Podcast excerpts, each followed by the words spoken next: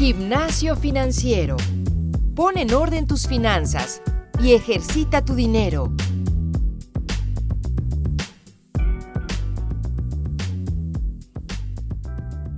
Hola a todos, bienvenidos a un episodio más de Gimnasio Financiero y hoy hablaremos de emprendimiento.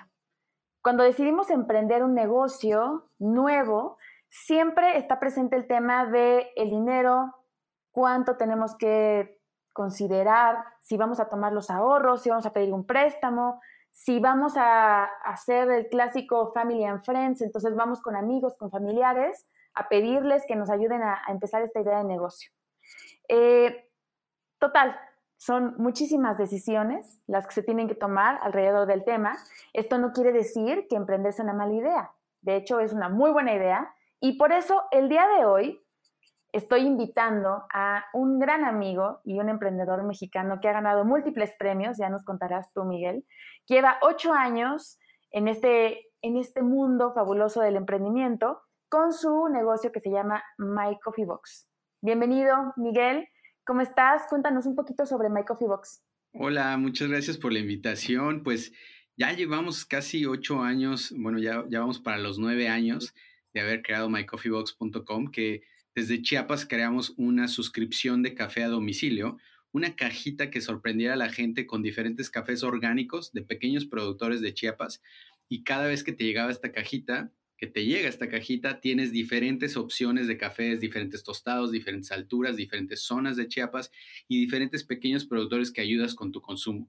Entonces, eh, ha sido una cajita que le ha gustado mucho a la gente, que durante estos casi nueve años han disfrutado en sus casas diferentes sabores y han experimentado más cosas en el mundo del café. Eh, somos chiapanecos ayudando a chiapanecos y gracias a muchas personas hemos podido llevar este negocio ya mucho tiempo, muchos años con Bere, que es nuestra cofundadora. Y la verdad, estamos muy contentos de que nos inviten a esto, a platicar un poquito más de, este gran viaje y algunos tips tal vez que tengamos de cómo arrancamos y cómo pudimos llevar toda esta parte financiera también. Súper, Miguel.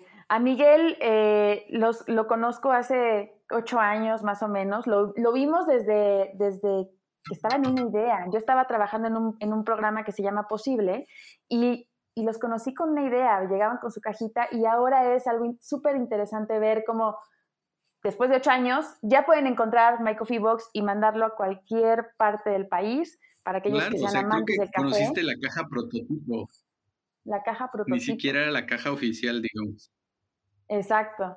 Entonces, justamente hablando de prototipos, mi, primer, mi primer tema que quisiera eh, platicar contigo y que lo hemos tocado en, otros, en algunos otros programas de, emprendimiento en este, en este podcast, el, el producto mínimo viable. Este concepto que muchos emprendedores se enfrentan de voy a empezar una idea de negocio y tal vez ya no estamos en ese en ese concepto, en esta, en esta idea de que cuando uno empieza a emprender, tira todo por la ventana, hace una inversión impresionante y luego se, pues, se, dedica a vender.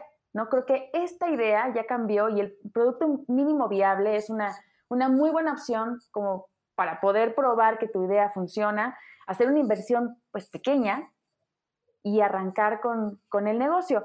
¿Cómo arrancaron ustedes, tú y Bere? Con My? Pues yo creo que precisamente eh, nosotros no conocíamos este concepto del producto mínimo viable, pero fue lo que nos ayudó a entender y imaginarnos que no debíamos necesitar millones y millones para emprender o eh, darnos la oportunidad de emprender confiando en que no necesitamos a papás y mamás emprendedoras que con su historia de emprendimiento nos iban a ayudar a nosotros a emprender, porque no veníamos de papás emprendedores, eh, veníamos de papás de, empleos normales, eh, de salarios, o sea, no con esa idea de emprendimiento. Y eso fue lo interesante para ver y para mí, porque cuando hablaban, nosotros empezamos una Startup Weekend en el 2013 en Chiapas, y precisamente ellos llegaron con un concepto de un rally de 54 horas en donde iban a con muchas herramientas, muchos mentores, iban a ayudar a las personas en 54 horas a crear una idea de empresas y lanzarla. Pero el chiste decían, vamos a lanzar tu producto mínimo viable. El producto más, la forma más sencilla, más mínima, pero que el cliente pudiera ya probarlo. Y que el cliente te pudiera dar retroalimentación para ir mejorándolo. Es un poquito tal vez más sencillo en cuestiones de tecnología, de, páginas web, de comercio electrónico tal vez. No tanto en, otras cosas, pero yo he visto muchos ejemplos y les platico a los, chicos que de repente me toca darles algunas pláticas. Eh, que si quieres poner, si eres arquitecto y quieres poner un hotel boutique, pues empieza con una habitación y ese es tu producto mínimo viable y luego cuando los mismos clientes van invirtiendo en ti vas a poder hacer otras habitaciones y ya llegar a las 13 bonitas habitaciones que planeabas, pero puedes arrancar con algo y, esa, es, esa es la forma de buscar un producto mínimo viable. ¿Cuál es la forma más simple en la que el cliente aceptaría este nuevo producto, este nuevo servicio? Estaría dispuesto a sacar su cartera, dártela a ti para poder eh, probar ese producto, ese servicio y entonces tú mismo tener retroalimentación de ese cliente e ir mejorando, pero no necesitas invertir tanto. Y ahí es lo, interesante del producto mínimo viable porque podrías arrancar un negocio con lo más mínimo y, e ir construyendo sobre ese. Es, es, muy diferente a la forma de antes, tal vez que tenías que buscar la inversión primero, tener tus 2, 10 millones de pesos ahí en el banco para poder arrancar un negocio. Y eso lo hace imposible para mucha gente. Exacto. Y actualmente lo que te permite este concepto, probar el concepto, es que ponle que no funcionó la idea. Bueno, perdiste 15 mil, ¿no? 20 mil pesos, pero no te endeudaste, no pusiste en garantía tu casa, o sea, digo, hiciste una inversión y, tal vez no funcionó, ¿no? Eh, y cuando ya, por ejemplo, el negocio ya está andando, ya empieza a haber clientes, ya se ve que My Coffee Box o cualquier idea de negocio empieza a generar, en tu experiencia, ¿cuándo es el momento ideal, ahora sí, para pedir un préstamo? ¿Qué debes de considerar? Pues creo yo, eh, pasando en la historia, digamos, de mycoffeebox.com para poder solicitar un crédito, fue súper tarde, o sea, fue ya tal vez, a comparación de otras empresas, tal vez, eh, yo creo cuatro años después de haber iniciado, ¿no? ¿Por qué? Porque tuvimos la suerte tal vez de al principio tener ahorros nosotros y, después eh, inversionistas que compraron acciones de nuestra empresa. Pero más adelante, cuando ya quisimos dar un salto de poder crecer, de poder, en este caso, tomar la decisión de necesitamos invertir en esto y sabemos que eso nos va a generar mucho más dinero, ahí fue un momento de decir, bueno, vamos a ver cómo solicitar un crédito. Sin embargo, al momento de, ok, ya quiero un crédito, te topas con muchas eh, puertas cerradas porque no sabíamos suficientes cosas, ¿no? Nosotros arrancamos como persona física y ya más adelante, hasta tres años después de haber arrancado, se convirtió en una empresa moral, como le decimos acá de persona moral en México, como una empresa con un nombre específico que ya es My Coffee Box, eh, SAPI DCB, y entonces esa empresa resulta que ante un notario público, ante la ley, digamos, acaba de nacer, no tenía el historial de hace tres años que nosotros ya teníamos de ventas de, haber existido, pero para, para los bancos era nueva la empresa, porque se acababa de constituir. Entonces, te piden dos años los bancos tradicionales de historial de ventas para poder empezar a darte créditos como empresa de persona moral. Y me imagino que como persona física ha de ser unos mínimo unos seis meses de estados de cuenta, de que se vea que está entrando dinero a tu cuenta constantemente como ventas y pues ahí tienes que tener un ejercicio mm, de, mucha disciplina también. ¿Por qué? Porque a veces entra dinero en efectivo a la empresa y a veces como estás arrancando, tal vez no quieres meter mucho a la cuenta de banco y, o tienes que satisfacer muchas necesidades rápidas de pagar en efectivo. Y, y, ahí pues tú solito te estás poniendo el pie, porque si el banco no ve esos depósitos, no, no está viendo que tu negocio sea muy rentable. Entonces tienes que, lo ideal es agarrar esa costumbre y ese, ese hábito de depositar todo en tu cuenta de declarar bien los impuestos para que entonces hasta eso te piden la declaración de impuestos. Entonces, no solo es confiar en lo que dices de tu estado de cuenta, sino lo que le estás diciendo a la ley. Entonces, en base a eso, en base a tus reportes financieros, a poder tener tus estados financieros bien, entonces te dan un crédito. O sea, es súper, eh, ¿cómo, podemos decir? Es, más ser eh, ñoño tal vez en cuestiones de finanzas, tenerlo todo muy bien para poder decir, me van a dar algo, ¿no? Eh, porque muchas veces como emprendedores es como, ah, yo voy a sacar un crédito y punto, nada más quiero esto, ¿por qué lo quieres? Porque sé que voy a ser mejor. y la verdad te piden hasta una demostración de por qué lo quieres, en qué vas a invertir, exactamente peso por peso en los bancos tradicionales. Entonces, es, es algo donde tienes que hacer tu tarea, donde tienes que estar buscando bien tener las finanzas sanas para poder buscar eso y te va a ayudar mucho. ¿Por qué? Porque el primero que saques te va a dar la... Así le vas a reportar al banco que tú eres un cliente cumplido, de que adquirió esto y va a poder después darte más. Y eso es lo bueno. Tal vez no te den uno muy bueno el primero, pero tómalo. Si tienes la oportunidad, tómalo, págalo bien y hazte el hábito de pagarlo bien para que entonces al terminar solitos te van a decir, oye, ¿qué te parece otro crédito de tanto? ¿No? Y poco a poco vas a poder negociar tú a que sean mejor las condiciones, ¿no? Eh, y pues es eso, o sea, al principio esto es un poquito más complicado, pero lo que yo siempre le digo cuando doy mis pláticas es, eh, el primer inversionista es tu cliente. Entonces trata de hacer un muy buen producto para que tus clientes te compren y solito te financien todo. Claro, ese, ese es un gran punto. Es un gran punto. O sea, estas dos cosas que nos comentas de, por un lado, pues sí enfócate en el cliente. O sea, el cliente, qué mejor empresa que, como tú muy bien lo dices, que pasaron tres años hasta que necesitaste un crédito. Quiere decir que con el, la poca inversión o la inversión que hiciste al inicio, tuviste para generar ventas y eso sostener el negocio y hacerlo sustentable. Entonces eso es súper valioso. Eh, y entonces, bueno, ahora ya dijiste que uno de los errores es tal vez no ser tan ñoño y tener tal vez más orden desde el inicio. ¿Cuál otro, cuál otro sería para ti? Otros ser dos errores. Más Exacto. Este, ser desordenado es un error. ¿Cuáles otros, ¿Cuáles otros dos errores podrías identificar que tienen los emprendedores a nivel este, pues, finanzas?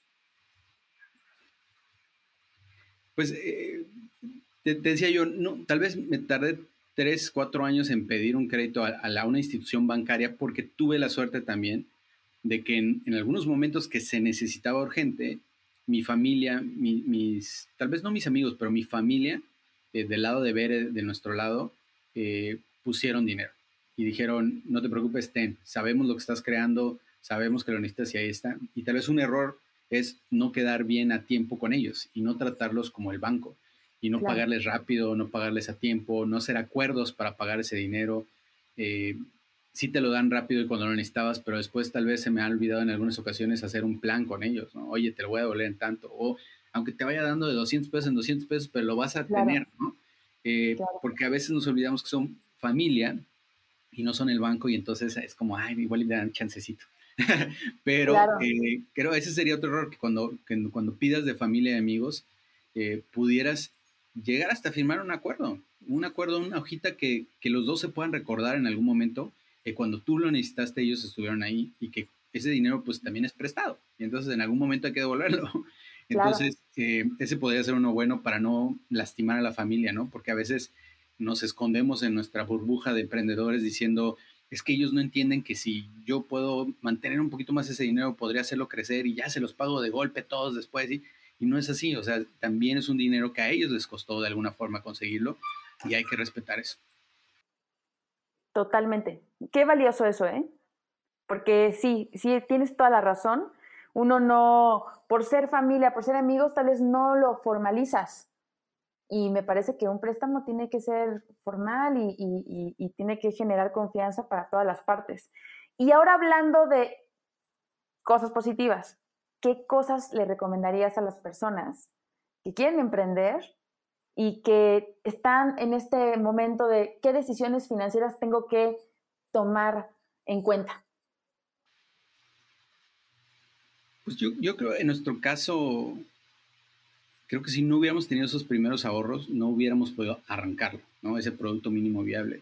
Eh, en el caso de Ver y yo, que somos fundadores de mycoffeebox.com y aparte esposos, teníamos apenas nueve meses de habernos casado cuando nació eh, la empresa, pero eh, nos encantó la luna de miel y dijimos, hey, hay que hacer esto cada año. Entonces nos dedicamos a ahorrar para que al año nos fuéramos otra vez a una luna de miel, ¿no? De aniversario.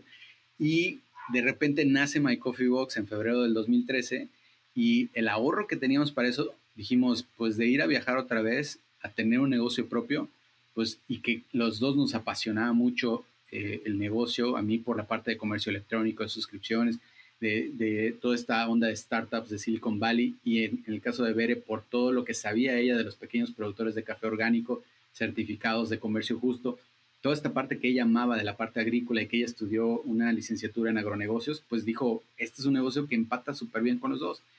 Y, gracias a esos primeros ahorros pudimos hacer cosas tan sencillas como los primeros prototipos y el, el Startup Weekend fue viernes a domingo. El lunes fuimos a la Torre Chiapas aquí en, Tuxtla y fuimos a gobierno a ver cómo era lo del INPI y el martes pagamos lo del registro de marca inmediatamente y algo que tal vez no hubiéramos podido hacer si no hubiéramos tenido ese ahorro. Entonces hay mucha gente que tiene ideas y que dice ya voy a emprender y lo voy a hacer y todo, pero tal vez les falta el primer paso, que es desde hoy, desde que tienes esa idea o ese gusanito de que quieres emprender, ponte a ahorrar. Ponte a hacer ese ahorro porque no sabes si vas a necesitar de un préstamo o vas a poder hacerlo el producto mínimo viable con tus ahorros. Entonces, empieza a dejar tal vez de ir a cenar tan seguido, de salir al cine tan seguido, eh, trata de hacerlo en tu casa, no sé, pero el plan es que busques la forma de poder ahorrar por aquí, por allá, para que cuando nazca esa idea que te apasione, tengas, no tengas pretexto de decir es que no tenía dinero para emprender. Buenísimo. Sí, tienes toda la razón. O sea, me parece que, que esto del emprendimiento uno lo trae. O sea, uno, uno tiene la idea de quiero llegar a ser independiente, quiero tener otro ingreso y postergas, pero porque falta planeación, porque dices, híjole, ¿y ahorita cómo emprendo si no tengo dinero? ¿No? Si tuve que pagar y creo que esto que, les decimos mucho a, a los podescuchas, planear, no solamente planear eh, el tener una reserva de tres, seis, hasta un año en tu, en tu cuenta por si llegas a necesitar este, renunciar a un trabajo o cambiar de trabajo, este, tener tu ahorro para pagar el seguro de gastos médicos mayores. O sea, creo que tienes que también tener una reservita para proyectos, ¿no? Proyectos que pueden salir, cosas inesperadas que a lo mejor quieres lograr y que te pueda ayudar, ¿no? Esa reserva. Entonces, y que, muchas ah, veces tomas ese pretexto para no hacerlo. O sea, tú dices ahorita, cuando me presentaste, decías, tiene ocho años en el mundo del emprendimiento, pero la verdad, yo recuerdo mi primera idea de negocios fue cuando tenía, cuando estaba en primaria, primero, segundo de primaria, vivíamos en una callecita donde habían 20 casitas juntos y todos los niños salíamos y no pasaban muchos carros, entonces jugábamos afuera. Y un día le dije a mis papás, oigan, pongamos afuera una mesita con dulces, llévenme al mercado los pongo y listo pero para ellos fue como, no, enfócate a la escuela y ya. Pero ¿qué tal si yo hubiera ahorrado mis domingos y yo hubiera ido a comprar los dulces cuando pudiera y yo hubiera podido vender de unas simples paletitas y hacer el dinero más grande, más grande, pero no tuve esa iniciativa. Entonces, tal vez si algo se puede quedar la gente es que sí podemos pedirle préstamos a cualquier otra persona, pero también puedes empezar a hacerlo tú ahorita con tu propio dinero, ahorrar y tal vez en un año decir, ya puedo emprender porque ya tengo un guardadito. Exacto. Justo. Y ahora hablando de, Luis Miguel como persona y emprendedor, ¿qué, qué productos financieros usas en tu vida? O sea, ya hablamos de seguro de gastos médicos mayores. ¿Tú qué usas? ¿Cuáles son tus, digamos que, los most que tienes en tu vida? Um, pues, eh, te digo, hemos utilizado créditos bancarios, hemos utilizado cuando al principio no teníamos el historial de los dos años, utilizamos una financiera para poder hacerlo. Eh, en otros emprendimientos utilicé Monte de Piedad, o sea, de ir a, no me acuerdo, una tele, creo, un DVD, DVD player, ¿cómo era? Eh, o sea, en algún momento de, mis primeros pininos hice hasta empeño de eso, ¿no? Eh, y pues en mi caso, el levantamiento de capital con una empresa formada, que, que, eso ayudó a que nosotros pudiéramos tener socios desde el inicio, que nos dio un empujón muy rápido, porque tal vez sin eso no lo hubiéramos podido lograr, pero para poder recibir inversión, ya, o sea, de socios inversionistas, ya es otro, otro mundo, otro, otro espacio, pero quieras o no, te da esa formalidad después de estar pues bien eh, con reportes y todo para estas personas también que tienes que responderles, ¿no? Em, pero sí, o sea, seguro de gastos médicos mayores es algo súper importante para cuando somos independientes, porque pues si no sabes cuándo, hay uno que me encanta que es accidentes gratis, entonces las veces que ha habido accidentes con las niñas o algo, es como de, ah, bueno, mínimo este no me cueste. entonces, están, hay cosas muy padres como esas. Eh, y de ahí, pues, invierto en terrenos cuando puedo. Eh, hace poquito pudimos hacer una inversión también de una casa para poder hacer ya como un poco de ese patrimonio que como emprendedor a veces dices, nah, me voy a rentar y punto, pero en algún momento ya que tienes hijas, nosotros tenemos dos, ya es como, ok, tenemos que buscar qué les podemos dejar también a ellos tangible. claro, sí, totalmente. Y, ya lo hemos hablado, de hecho en algunos otros episodios podrán encontrar que hemos hablado de inversión en Mérida, inversión en bienes raíces. Creo que es algo que a lo mejor nos puede espantar al inicio, ¿no? Dices, ¿cómo, cómo le arranco? Pero igual, como bien dices, es un proyecto especial, vas ahorrando y en el momento en que ya tienes algo interesante, bueno, ya puedes empezar, ¿no? A, a invertir en este, en este tipo de patrimonio. Miguel, estamos llegando ya al final. No sabes cuánto te agradezco que, que hayas participado en este programa, o sea, me encanta tu experiencia, me encanta cómo a partir de, pues no solamente ocho años, ¿no? Llevas, dices que llevas casi toda tu vida emprendiendo, pues nos pudiste dar recomendaciones que la gente, bueno, puede implementar. Esa es la idea, que ustedes lo implementen, que se animen a emprender, que se animen a llevar sus proyectos y que escuchen de primera mano a alguien que la regó, alguien que aprendió y que ustedes lo pueden tomar para hacerlo cada vez mejor. Eh, te agradezco mucho, Miguel, que tengas mucho éxito en My Coffee Box. Aquellos que no han probado My Coffee Box, se los súper recomiendo. O sea, no saben qué delicia de, cafés. Y aparte, pues estamos ayudando a comunidades mexicanas de café. Son más de 9.000 pequeños productores que ya apoyamos y pues nada más con que te metas a mycoffeebox.com puedes verlo o puedes comprarlo por Amazon, ya puedes comprarlo por muchas partes. Exacto, buenísimo. Y como Miguel dice, es importante ahorrar, invertir, como siempre, les comento en, todos los programas, es posible que inviertan en Cubo Financiero con el grupo especial que tenemos de, Cubo Plus, con Gimnasio Financiero, así se llama el, grupo. Y aquí cómo funciona. Eh, ustedes crean un grupo, invitan a su familia, a sus amigos, a, su a sus coworkers y todos ponen un monto a esta inversión y reciben una tasa superior a la que ofrecemos en Cubo Financiero. Es una forma muy interesante de empezar a ahorrar e invertir con una tasa interesante donde vean crecer su dinero. Así que esto fue todo por hoy. Si quieren formar parte de este grupo, mándenme un correíto, como siempre les digo, marianzs.cubofinanciero.com. Muchas gracias por acompañarnos el día de hoy. Sigan entrenando, como siempre. Nos vemos el siguiente viernes.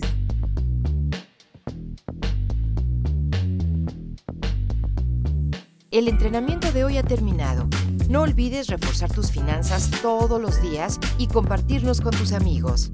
Te esperamos la próxima semana en Gimnasio Financiero.